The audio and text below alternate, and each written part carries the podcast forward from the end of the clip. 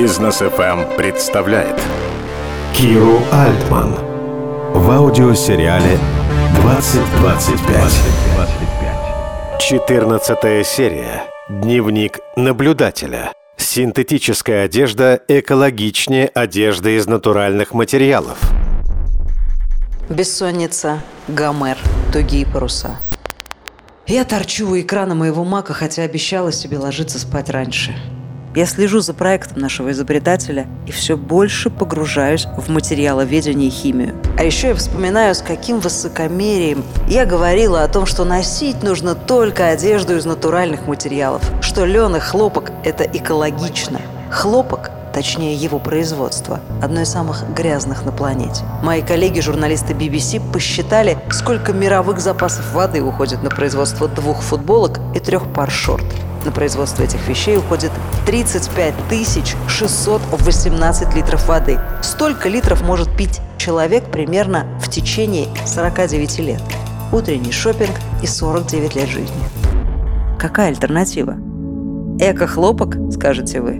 Да, отвечу я, его выращивают в специальных хозяйствах, но не применяя пестициды, воду он требует все равно. Эко-искусственный шелк, то есть купр, лиоцел, модал, вискоза. Но если разобрать технологию производства искусственной шелковой нити, то вы узнаете, что начинается вискозная нить в древесине. Количество леса, которое используют ради производства одежды, приближается к количеству используемой для этого воды.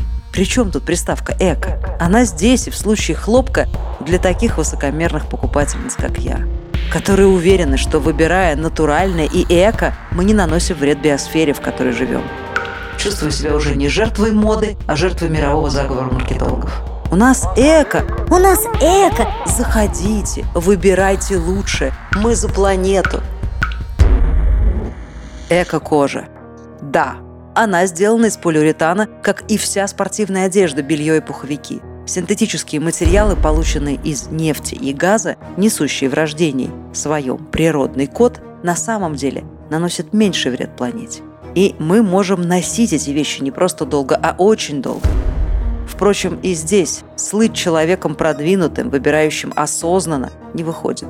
Потому что на сегодняшний день нет технологии, которая способна перерабатывать все эти эко-кожи и спортивные костюмы, многокомпонентные материалы не перерабатываются. Они сжигаются.